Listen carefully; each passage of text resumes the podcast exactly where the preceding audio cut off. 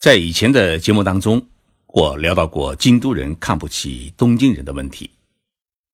在京都人的眼里面，东京人是没有文化的，眼里除了挣钱和花钱，啥也不会。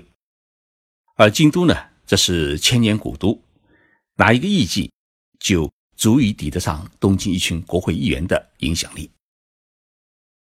东京人也不示弱，虽然比不过京都人。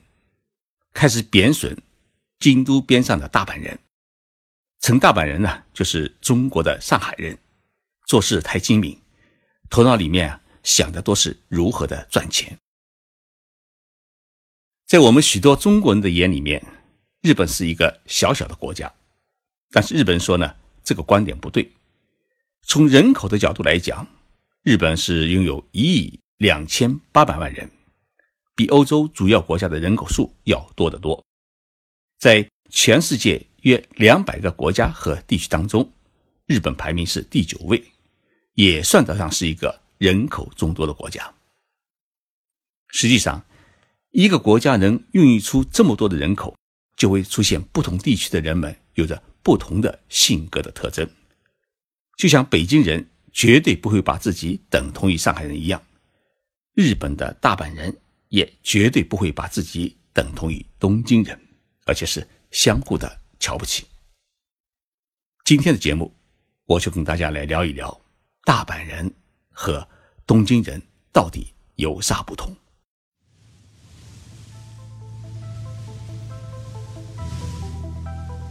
任你波涛汹涌，我自静静到来。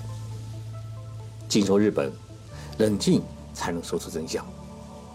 我是徐宁波，在东京给各位讲述日本故事。我发现大阪人和东京人不同啊，首先在坐自动扶梯时站的方向不同。东京人呢是站在左边，而大阪人是站在右边。结果呢，东京人跑到大阪，常常被大阪人嘲笑，连电梯都不会坐。为什么东京人坐自动扶梯是站在左边？而大阪人是在这右边呢。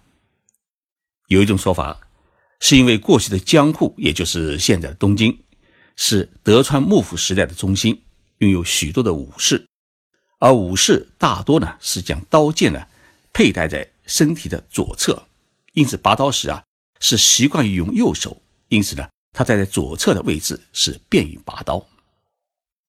那为什么大阪人是流行站在右边呢？因为大阪自古以来啊，就是一个商业城市。相对于东京，这里没有多少的武士，最多的是商人。而商人右手是那算盘的，因此他就习惯于站在右边。还有一个说法，大阪的第一条自动扶梯呢，是在一九六七年在阪急百货店里面设置的。到一九七零年，大阪举行世界博览会。为了方便来大阪的外国游客，大阪呢按照国际惯例实施了自动扶梯右侧站列的这一个规则，以此为契机，这一个右侧站列的习惯呢就被大阪人固定了下来。大阪是日本的第二大城市，总人口大约是三百万人，是日本仅次于东京、横滨的人口第三多的城市。它的 GDP 啊是位列亚洲第二，仅次于东京，在世界呢排名是第六位。大阪因为是一个临海地区，因此从奈良时代，也就是中国的唐朝开始，就成为日本关西地区主要的贸易港口。丰臣秀吉修建了大阪城，并以大阪呢作为丰臣政权的统治核心城市。在江户时代。大阪和京都、江户并称为日本三都，是当时日本经济活动最为旺盛的商业都市。在战后啊，它仍然是西日本的最大的城市。大阪呢，拥有以钢铁、机械制造、金属加工为主的重工业和以纺织、印刷、食品、造纸和化工为主的轻工业。全市呢，有十万多家各类商店。像著名的松下电器、三洋电器、夏普等公司呢，都诞生于大阪。但是东京人看不起大阪人，他的理由是，他说大阪人算个啥呢？他们整天是吵吵闹闹的，在自己的商店门口拉顾客，而且说话的声音是那么大，一点文明的素养都没有。再瞧瞧大阪人的胃口啊，大的有点吓人。他们整个就是一个饭桶，因为大阪不就是办过一个世界博览会吗？他们就敢说自己是日本的大港，把自己说的跟世界贸易中心似的。他跟我们东京怎么比呢？我们这里是紧挨着太平洋。他们那边靠的是濑户内海，看不把他们毒死才怪。那么大阪人是如何反击东京人的呢？大阪人是这么说的：“哎，你们东京人有什么了不起啊？不就是一个首都嘛，而且才一百多年，他们东京一点活力都没有，哪像我们大阪是活力四射的。而且他们知道，就整天的节衣缩食的用来喝酒，过着那种无聊至极的生活。我们大阪可是。”全日本的厨房，想吃什么就有什么。东京人其实就是一群首都的暴发户。好几百年前，我们这里才是日本文化的中心，也就是明治天皇过去的那一百多年，才有他们东京的好日子过。他们就是没品位。再看看我们的地理位置，紧挨着千年古都京都，而且靠着濑户内海，又能躲海啸，又能搞贸易。看他们东京。那直接挨着太平洋，来阵海啸不把他们淹死才怪。日本著名的钟表公司精工呢，曾经进行过这样一个调查。这个调查的题目是“东京人与大阪人的时间的感觉”。调查当中啊，有这么一个题目：对你想去的饭店啊，从点菜到把菜端上来，你能够用一种好心情等待多长的时间？回答在三十分钟以内的东京人是占了百分之十二，大阪人只占百分之三。由此我们可以看出，在性格上面，大阪人比东京人来的急躁。大阪人性格的急躁还体现在到银行取钱上面，在银行的 ATM 机前面啊，东京人一般都是规规矩矩的在排队等待，大阪人呢，虽然在排队，但是呢。一直是把钱往头张望，好像是在问：怎么还没完呢？街头交通信号的红灯改变以后啊，东京人会左右张望一下，再过人行道；大阪人呢，就会马上的急匆匆的走过去。在轻轨列车上面遇到手机响了，东京人呢，一般都会轻声的说：啊，对不起啊，我现在电车上面，然后就把手机关掉。在大阪的电车里面，你可以看到。许多人在用手机打电话，在东京的便利店里面，如果你看到复印机上面贴着一张写有“故障中”的字条，一般都会耐心的等待。而大阪人啊，看到这样的字条，就会直接询问店员：“你们什么时候修好啊？”日本有一个娱乐电视节目，有很多啊利益新的搞笑剧。为了考察东京人和大阪人的待人处事的方式。摄制组呢，事先在东京和大阪各选了一个二十四小时的便利店。设计的情节是这样的：一个扮成顾客的演员，手里拿着一包烟，去柜台呢要特意的加塞，当然是文明的插队了。他事先征得了后面排队顾客的同意。你看，我就是一包烟，有点急事，让我先买行不行？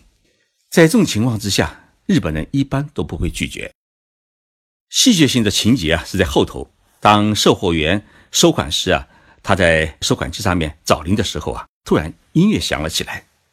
售货员呢，故作惊喜地问：“哎呀，祝贺你！你是我们店里面啊今年第一百万位幸运客人，这是给你的获奖证书，你可以去我们公司总部啊领取一辆跑车。”好，高潮来了，让我们看看东京人和大阪人是如何反应的。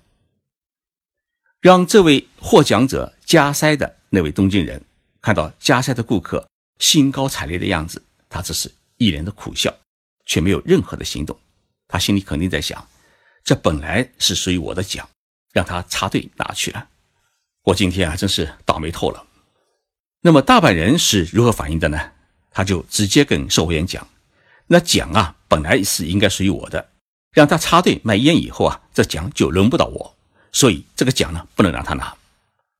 那个演员托尔啊，故意要装作要离开的样子，那个大阪人啊，死死抓住那个托尔不让走，非要分一半不可。这个节目啊，就将东京人和大阪人的性格的差异啊，揭示的是十分的淋漓尽致。我在日本二十多年，总体感觉到呢，东京人比较是安静文明，为人是礼貌周到，而大阪人呢，喜欢热闹，为人热情。东京人说的话呢，跟电视上的新闻主播一样，而大阪人说的一口关西方言，东京人一大半是听不懂的。正因为大阪人是性格开放，所以呢，滑稽明星和凯爷啊，大多是出自于大阪。在日本各大电视台上面大红大紫的节目主持人，有许多呢是出生于大阪的孝心。你在东京打出租的时候啊。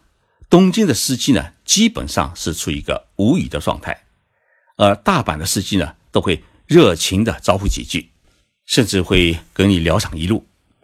东京和大阪两地不同的性格的形成，一个很重要的原因，是因为东京人呢，大多数是朝九晚五的公务员和大公司总部的职员，而大阪人呢，主要是做生意的，这样的商人文化呢，使得大阪的民风啊，趋向于奔放大胆。